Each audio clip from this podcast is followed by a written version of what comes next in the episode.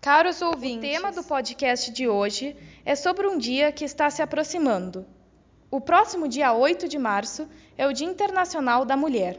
O Dia da Mulher é um dia reservado à exaltação e valorização da mulher. Mas por que nós reservamos o dia 8 de março para fazer esta reflexão?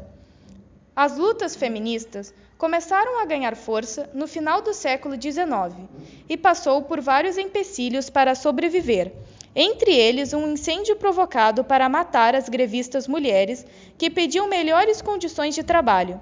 E depois de muita luta, conseguiram o dia 28 de fevereiro como Dia das Mulheres nos Estados Unidos.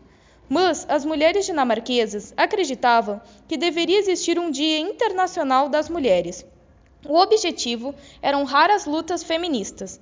Com a Primeira Guerra Mundial, se teve ainda mais protestos feministas. Porém, foi no dia 8 de março de 1917 que aproximadamente 90 mil operárias manifestaram-se contra o czar Nicolau II, as más condições de trabalho, a fome e a participação russa na guerra.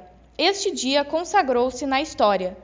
Porém, foi apenas em 1977 que o 8 de março foi reconhecido oficialmente pelas Nações Unidas como Dia da Mulher, selando assim o reconhecimento efetivo das mulheres como guerreiras, em um mundo ainda cheio de preconceito e discriminação.